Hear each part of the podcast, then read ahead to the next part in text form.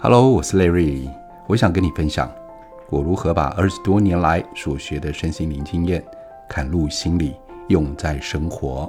用人话来说说身心灵与修行。Hello，各位礼拜好。我们今天邀请到的是谁呢？我什么时候可以出场？我就不讲话，我看你要不要讲话。哦，今天邀请到的是一位新手催眠师。请问你叫什么名字？嗨，大家好，我是品涵。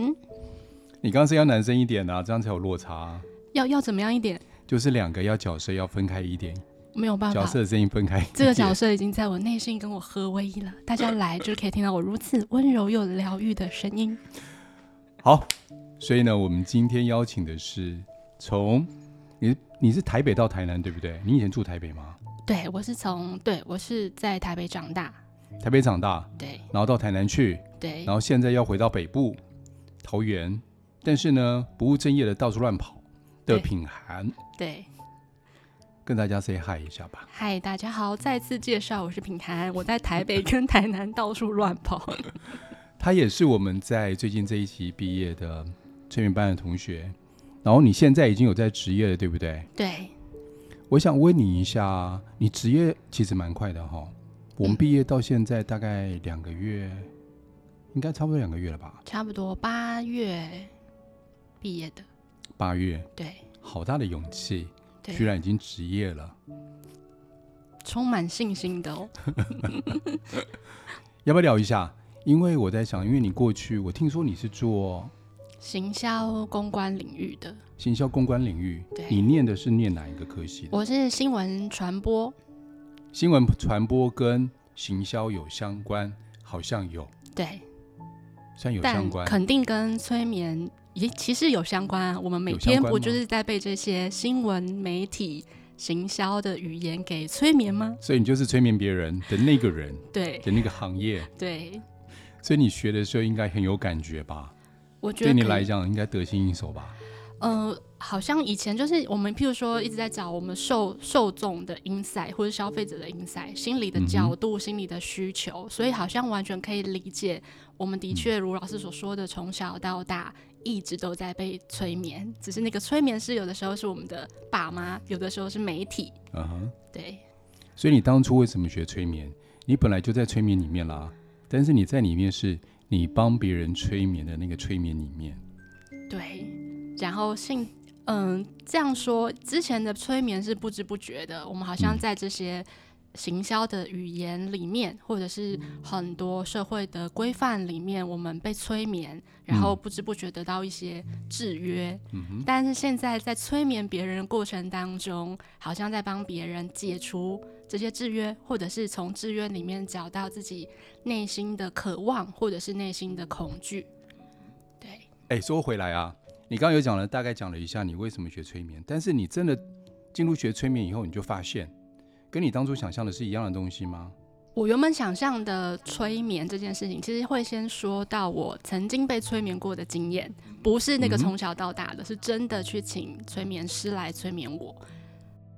在以前，在五对对对，大概五六年前，但当时是因为。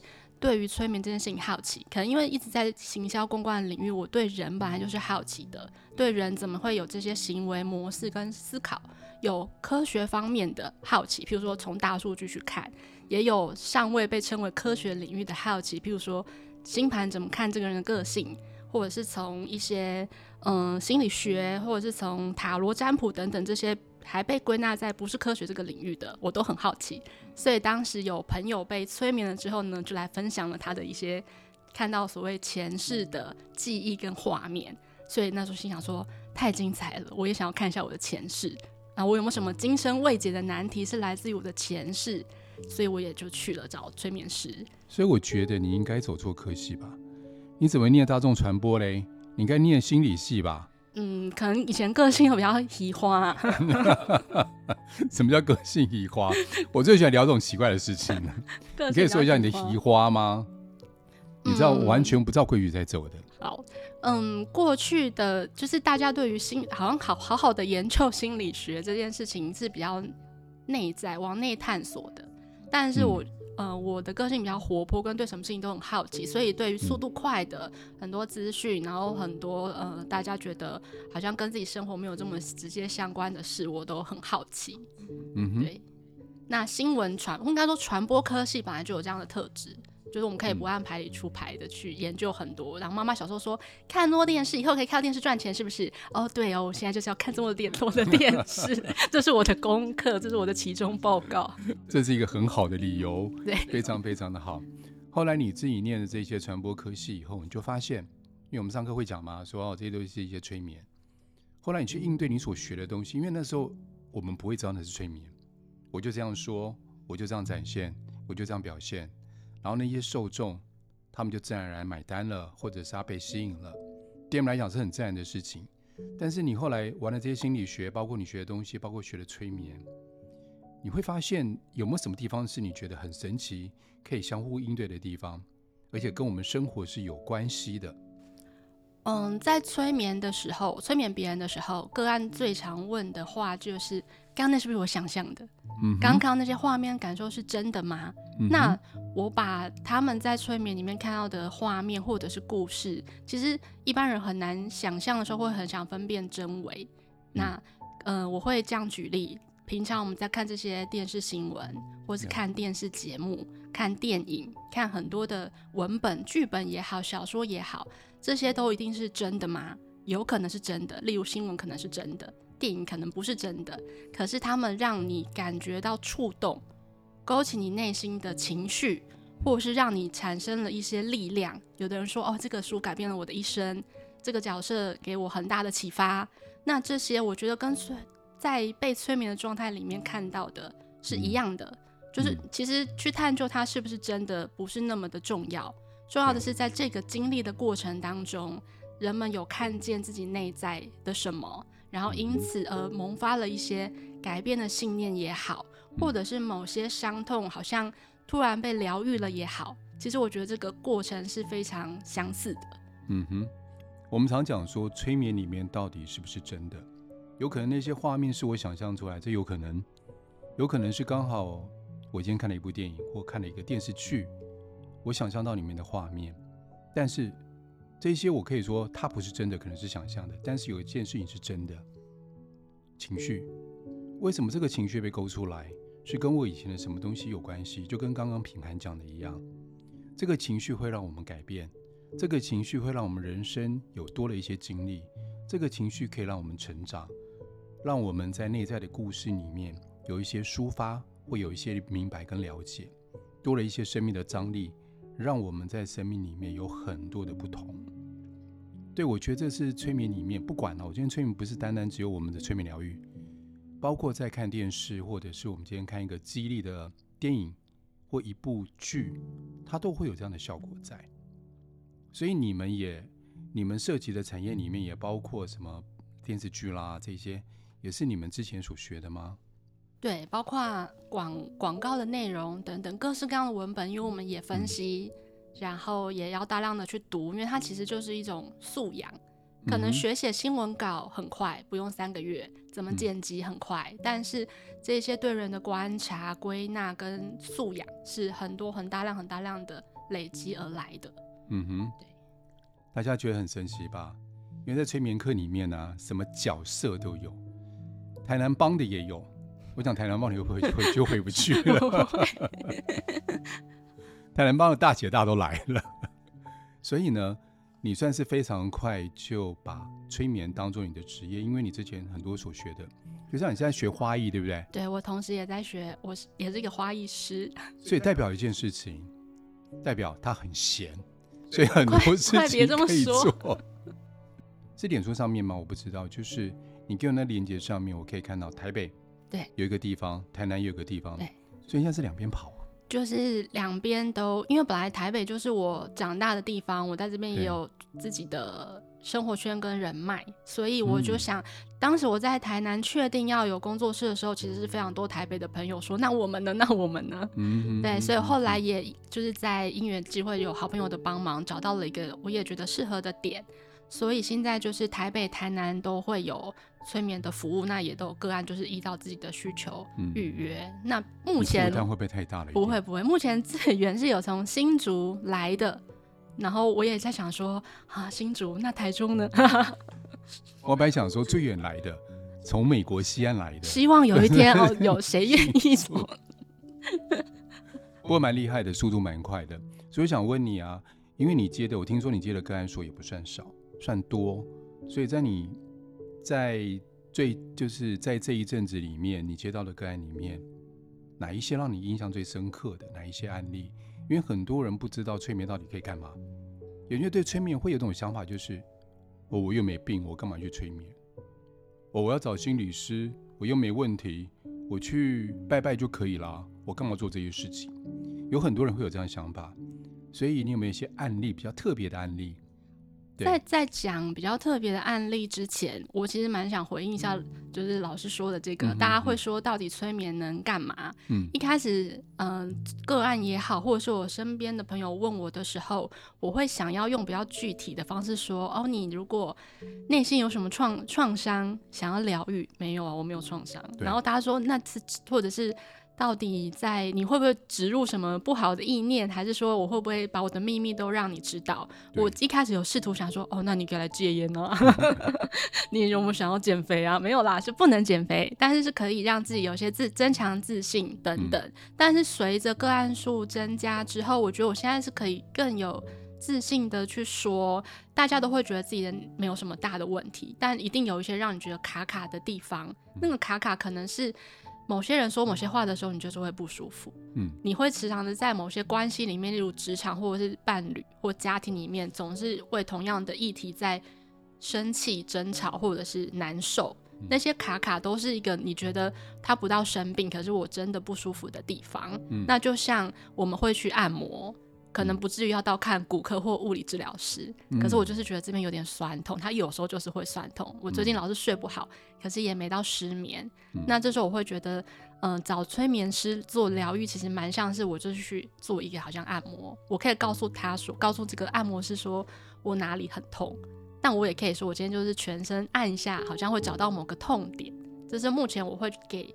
嗯，个案或是身边朋友的建议就是，其实就算你没有真的觉得你立即想解决的伤痛，你也会有些你觉得不舒服的地方，或是你想更认识自己。有的人内在就是有些矛盾啊，就我怎么容易生气啊，我怎么容易自责啊，我就是会有觉得不开心或者是十分沮丧的时候，其实都可以来找找看原因。尤其是你觉得我甚至说不出我要去看哪一科的医生的时候，嗯，可以其实透过催眠的方式来放松，然后让你的身体跟潜意识告诉你，呃，哪边有讯息，嗯，对。所以有点像催眠师。我先讲哈，不要找品牌按摩，他不会去按摩的。所以有人说，老师，我这边酸痛，我可以找品牌吗？可以，你找他，他一定会拒绝你的。好，所以呢，催眠刚刚品牌我觉得形容非常好，就有点像，如果真的不知道要从哪一科。你不知道从骨科下手，还是什么心脏科下手？你可以从家庭医师下手，让你的潜意识经由催眠师的引导，帮你找到，这也是一个方法。嗯，对。所以我刚刚觉得形容的非常好，就是很贴切。我这边酸酸的，那那边觉得怪怪的，不至于到痛。如果到了骨折，那还有很多方法可以处理。在还没骨折之前，我们先来处理。先来了解一下到底是什么原因发生的。对，因为我近期嗯。呃来到工作室的个案，他们都会坐下来说：“我很好奇，或是我也不知道我要呃做什么主题。”但是每次聊一聊，就有时候前谈的时候，大家就开始哭了，然后有个案哭掉我半包卫生纸。所以我有想过说，我的品牌要做周边商品，我第一个都做小方巾，就是大家一进来我就先送上小毛巾，你就尽情的哭吧。就是、没有哭是这条方巾不准催眠。对，没有不没有哭就退钱，不是、啊？就是我觉得是一个很敞开的状态，是其实。在描述有时候这样一问一答的过程里面，嗯、那个情绪它就是这样涌上来，那是最真实的。它不经过，好像没有经过大脑，你不需要去思考说我为了什么难过，可是就是有一股委屈，或是我在形容这件描述这件事情的时候，那个感受是非常直接。他就是要告诉你有啊，你怎么会觉得你没有什么问题要解决？其实可能有一个你压抑了很久的，或者是你一直忽略的事情在那里，只是还没有一个适当的时机。或是空间，或是人帮你接住它。我们在生活当中，我们常常在听别人说，或者是我们希望别人来听我们说话的时候，我们很难找到一个可以聆听的人。他们通常听话的方式是会这样子，就是，哦，哎，想这么多干嘛？你不要理他就好啦。我跟你讲，时间都会过的，伤痛也会过，不用担心。我们需要的是一个人聆听，但是催眠师像品涵，他是一个很好的聆听的品质。他会真的听到内心里面去，听到我们内心的渴望、跟悲伤、跟难过。我觉得在这个时候，很多的个案就因为这样子，其实他已经释放了。再加上催眠本身的力量，在内在里面就可以找到更多的力量去面对现在的难关。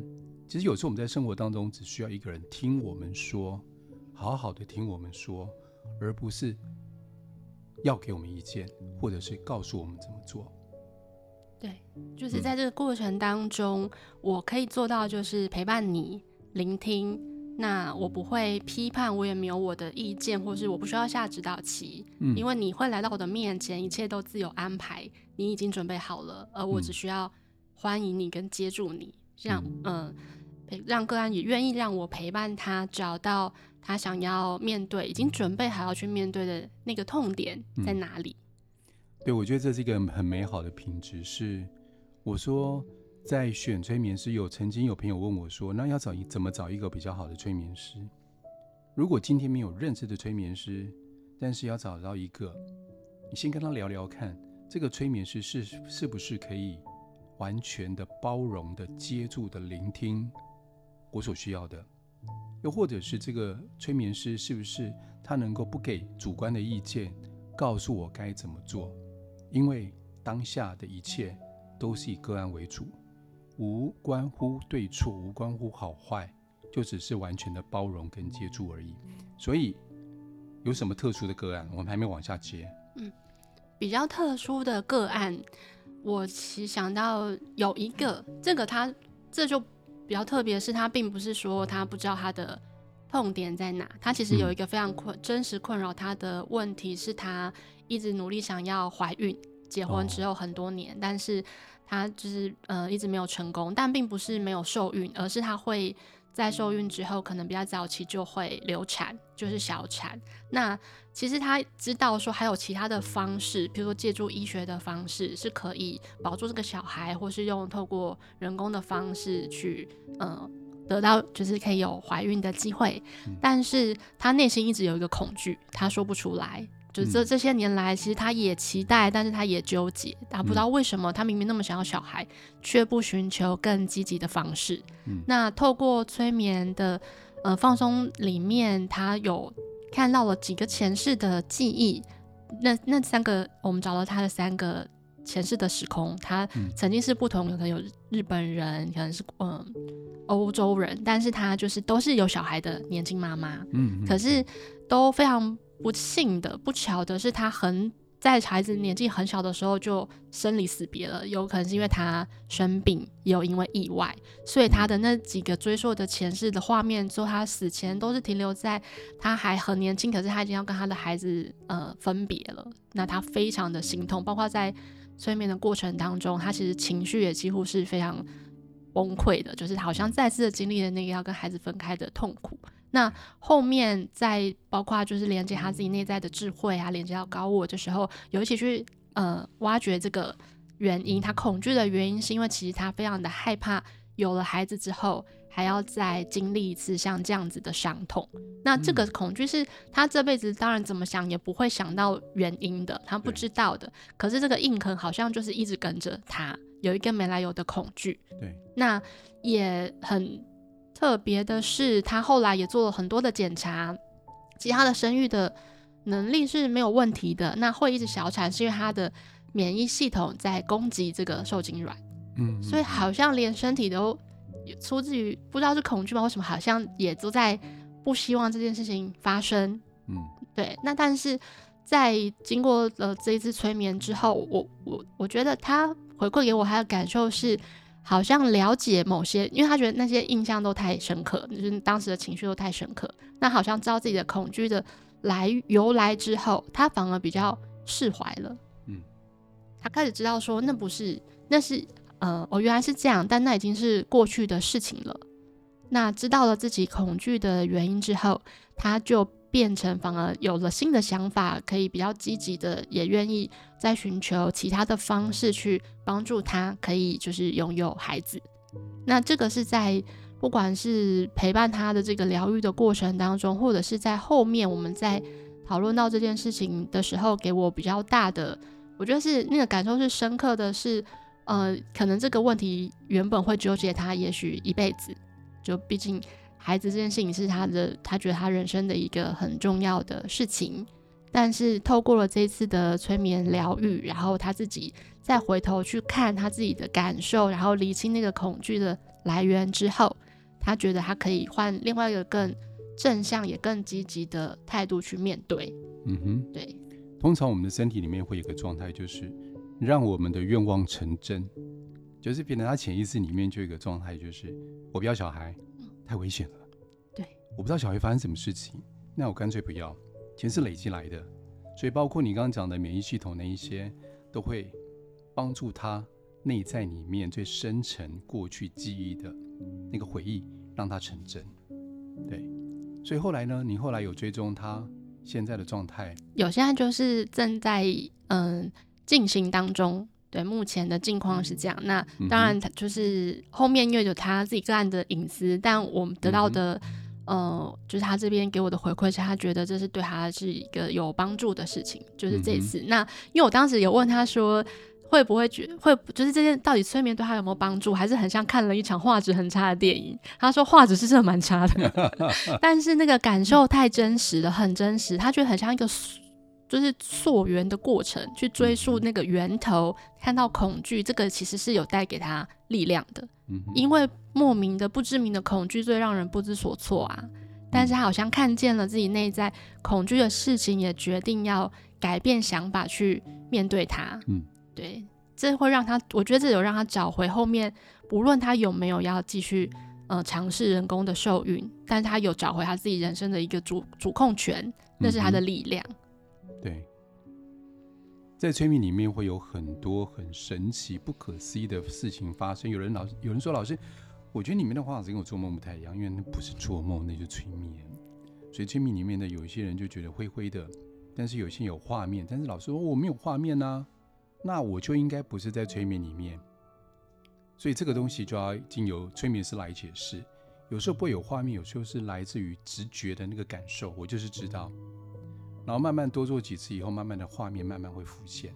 有些画面是浅浅的，有些画面是比较浓郁的、比较浓厚的，有些色彩比较缤纷的，有些没那么缤纷。但是有一件事情可以去验证，是不是在催眠里面那个情绪、那个感受是非常到位的，就好像重新身临其境一样的感觉。所以啊，除了这个以外，有没有其他的案例可以分享？还有一个是，嗯。应该是讨论原生家庭的这个个案，因为他呃一直希望跟原生家庭有一个比较安全的距离，因为他的父亲跟母亲是可能控制欲比较强的爸妈，但是他会一直有一个挣扎，就是这样是不是显得自己不太孝顺，然后也不想要伤爸妈的心，好像可以知道说他们是为了子女好，只是那个爱的表达会让他觉得很窒息。譬如说，强加自己的价值观在小孩身上，或者是想要过度的介入或者参与小孩的生活。那因为他已经是有自己的家庭，也自己有了孩子，那他很希望能够他呃有更好的界限去保护他的生活品质。因为他是只要看到妈妈打电话来，或者是传讯息来，他就会不由得紧张跟会有害怕的感受。所以他就想要来探究一下这个跟妈妈的，他想先探究跟妈妈的议题。那回溯到前世也是，他也觉得很印象很深刻。是第一个我们回溯到前世，他跟他的妈妈都是男性，而且他们是同性的恋人。他他当时回馈是说，哇，他吓疯了，就是居然是我们是恋人，就算还这么的前卫，好先进啊。对，但是在内室里面，他们有一个沟通的功课，因为当时分别分开的原因是因为误解对方，嗯、呃，就是他这一世的妈妈在内室是他的恋人嘛，就是可能对他有些批判跟误解，那他的心情是觉得我不是这样的人，你为什么要这样说我？我没有做对不起你的事，等等等等。那那你是在那一世，他就是不愿意再去，嗯、呃。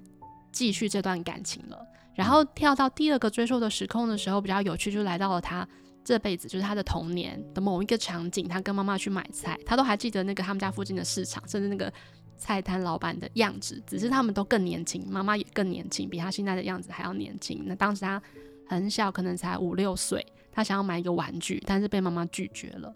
那他问他心情，因为那个情绪一涌上来都是很真实的嘛，他非常的。难过，然后他我就问他说：“你真的很想要那个玩具吗？”他他就直接他就直觉说：“我希望妈妈注意到我，我希望妈妈好好的安抚我。”就是那个当下，其实妈妈有告诉他：“嗯，因为你有同样的玩具了，然后我很忙，你这样子在浪费我的时间，我需要赶快完成我今天买菜的工作等等。”可是他有一个最深层的渴望是：我希望妈妈安抚我的需求，当下安抚我就好了。可是呃，妈妈没有那。到了第三个时空的时候，就这个故事线又更完整了。就是他跟妈妈的关系是，妈妈是他的奶奶。那他本来家里很贫穷，然后因为采矿而致富，变得很有钱。可是奶奶一直希望这个有钱他变成一个年轻小伙子。奶奶一直希望他跟家里维持好关系，因为家人就需要他经济的接那个支柱。嗯哼。可是他一直觉得哇，亲戚好像一群吸血鬼，就是不断的要跟他要钱。嗯。那后面呢？嗯、呃，他不愿意，可是，呃，听从这个奶奶给他，就说你们就是一家人，我们就不要分开，然后他们也很需要你。然后到最后，奶奶临终前还这样交代他，在那一世。那后来他就决定好，他就是继续照顾他的家人。那得到的下场就是他不断被家人有一个场景是大家围着他骂他，然后殴打他，因为他不拿钱出来。然后他还说，其中有一个姨母的样子，他认出来好像是他这辈子的爸爸。就是爸爸这个角色也出现，他觉得非常，他就是在那个催眠的状态里面说，这个我觉得他是我爸，就是这辈子我的爸爸。然后好像妈妈跟爸爸他都看到那个那个爸爸很严厉，然后指责他跟骂他的样子。那最后的这个结果是他后来被绑票了，然后他家人不愿意付赎金，所以他就是被那个撕票了，就倒在血泊当中。那当时他的情绪也是整个上来，他是。嗯，哭着说他非常的不甘心，为什么我对我的家人这样，然后他们却这样对我等等。嗯、那当下我有嗯，请他抽离出来，我拉了一个，我问他，我问他说，那你愿不愿意再回到奶奶临终前的那个时空？你想要做其他的选择吗？就我把这个选择权交给他，然后他说他好，他想要带着所有的钱离开家乡，就离开他的这个家族。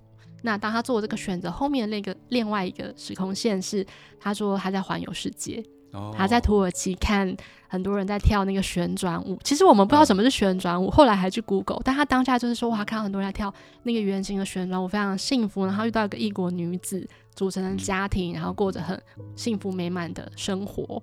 那醒来之后，就唤醒他之后，他觉得那个感受是很强烈的，但也很特别。他他没有再去追究说是不是真的或假的，可他一直记得那个后面他自己就是跟家人划清界限之后，好好过自己生活的感受。嗯哼。所以他再回到现实生活当中，大人就不是要跟不，并不是说我今天就要把我的父母登报作废，没有。但是他比较确认说，哦，他可以按照他自己的心意去。保持一个安全的距离，因为主导权是在他的手上，他会很坚定的相信说，我我这么做是正确的。那我的父母有他们要做的功课，那我有我这辈子自己要走的路，这部分他比较不会再被一些社会的制约给绑架，也比较不容易再陷入那个自责的循环里。嗯，对，所以他现在的生活也改变了。对他就是，对对对，就是这个，他好像有点如释重负了。以前会想要跟爸妈划清界限，又觉得有罪恶感。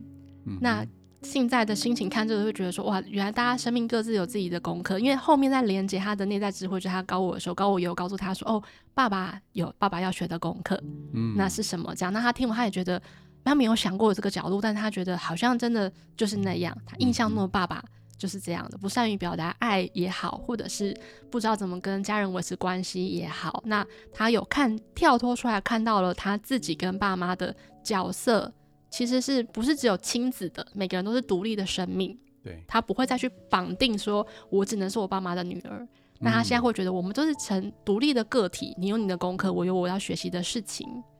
嗯，对。你讲这故事的时候，我就想到一件事情，尤其台湾人很容易因为负责任。感觉起来就是要帮别人担责任，做女儿的、做儿子的，好像就要帮爸妈担责任，然后担什么责任呢？爸妈他们的年代以为的爱，什么什么叫什么叫爱？什么叫爱？爱的方式就是听命于我，听从我，我叫你怎么做你就怎么做，你只要这样做，有个奴性，最好是变得奴性，越奴性就是越爱。我觉得这个在过去他们的旧观念里面或许这样认为，但是这是真的吗？真是这样子吗？我们可以思考一下。又或者是一个是被控制，或是控制别人，你受我控制。我叫你怎么做，你就怎么做，因为我爱你，所以告诉你。然后你在听命于我的时候，代表你也爱我，这是互相的。那真的是这样子吗？那有很大的问题是，当我们说出命令的时候，其实某方面是要帮别人负责任，或者是我们听命行事的时候，也是在担别人的责任。所以我们可以重新的思考这件事情。真正爱自己的方式是把主导权拿来自己手上。把自己过得好，不要造成别人的负担，负好自己的责任，然后好好的让自己好好的走下去，这才是真的负责任的方式。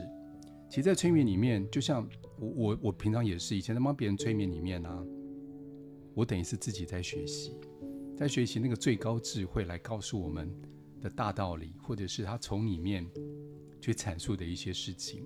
我觉得是那个那个是一个。非常好学习的一个机会，对，就是每一次连接到内在智慧的时候，他们内在智慧在对个案说，但我也会觉得好像在对我说这些讯息。对，我想说啊，是不是我最近又有这个议题？然后像刚刚提到这个个案，他自己因为也有小孩了，他觉得这个、嗯、这个。过程也让他再去反思，那他要怎么样对他的孩子？嗯哼，对，因为他也有另外一个角色，就是他也已经是一个母亲了。嗯、那他有没有曾经像妈妈这么的，因为忙碌而不耐烦？有没有因为觉得是为了孩子好而反而其实是在实现的是自己的控制，或者是其实在转嫁自己的忧虑？嗯，这些也给他更多的角度去思考他跟孩子之间的关系。对，我们不要做一个情绪绑架的父母。好，所以呢，你自己本身在这段催眠里面，你自己本身有没有什么样的获得？获得来说，你个人内在的，我自己觉得，嗯，嗯，有很多。是提醒，那个获得对我来讲是提醒，嗯、是我可能，譬如说刚刚提到嘛，个案在面对他们人生功课，其实所有人算有这么多种，但是把这些议题简化下来，就不不外乎几种：健康、关系、金钱。那每一个个案来到我面前一次，高我，他们他他们都会觉得哦，高我是不是在骂我？我就想说没有，他可能是在骂我。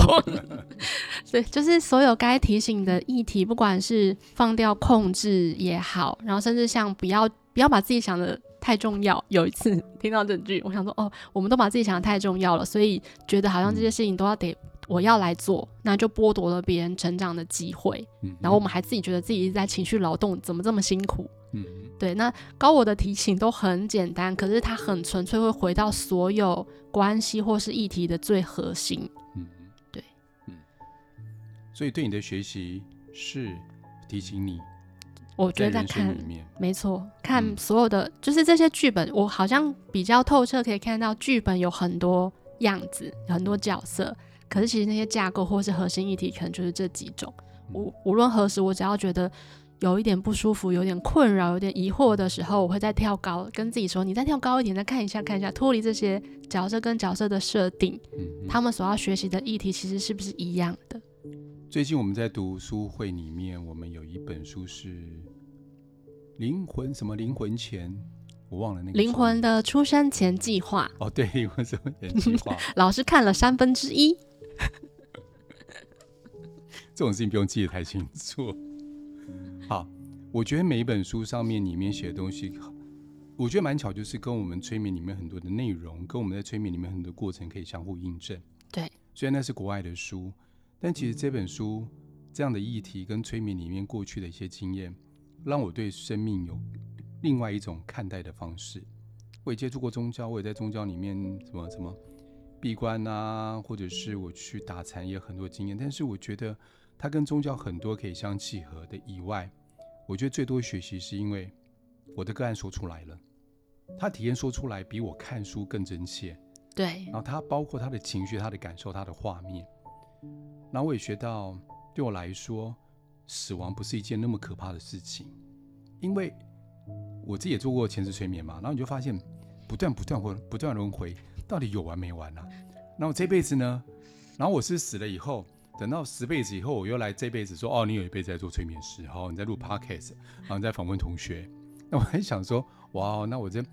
我的现在变成以后的画面，以后催眠过去回溯的画面，所以我就在想，人生真的要这么执着吗？刚刚就像刚品涵的讲，我们真的是把自己看这么重要吗？当我们把自己看这么重要的时候，就多了一些执着跟固执，那我们就把自己限制住了。那我们是不是肯把自己放出去？那也把该给别人的给别人，该把负好自己责任也负好责任。这就是人生当中。最棒的事情，更大的议题，我们可以去反思的。然后，你最后有什么要说的吗？老师，你要把自己放到哪里去？我不知道，我已经飞出去了。我觉得有一点危险，我通知一下大家。哎，那个老师要放出去。所以呢，到时候，哎，你的你你自己的催眠的网站是放在哪里？我的，我有一个粉丝页。粉丝页对，是脸书的吗？脸书的粉丝页，嗯，我现在只有透过这个唯一这个对外的平台。是什么名字？它叫做渺渺森林。哪一个渺？水水字旁的渺，渺茫的渺。渺茫的渺。对，有一个辽阔无尽的样大家会写渺茫的渺吗？嗯，一个打字比较快。老师，请把我的联络方式放在资讯栏，谢谢。这一定会做的，没问题。好。所以，我们把品涵的联络方式放在我们下方的下方的联络的资讯栏里面去。随便能说，你现在台北跟台南都有两个工作室可以接催眠。对，嗯，好一个奔波的女子啊！线线上我目前还没有开放。哎，老师没有问，我要自己讲。线上我还没有开放，但是有一点可能我自己归嘛，嗯、我觉得。嗯、呃，那个面对面眼神的交流，或者是来到这个空间感受到的氛围，其实也是这个催眠疗愈的一个部分。我希望大家的感受可以更完整，所以目前我比较希望第一次来的人，或者第一次接触到催眠的人，可以是真的就是我们实体的感受。但是如果真的要做线上的话，其实是可以的，是可以的。对，要有心理准备，到时候帮我们接线上的，不是台湾的。但是我台湾我真的鼓励大家。因为台湾就这么小嘛，如果能够面对面，尽量面对面，因为面对面的感受真的不一样。你可以看到对方的眼神，看着催眠师的眼神，看着他，看你信不信任他，看着催眠师的美貌 会觉得心情愉快。好，那我们今天访问到这里，时间也差不多了。好，那我们就下次见了。谢谢品涵，谢谢老师，谢谢大家，拜拜，拜拜。拜拜。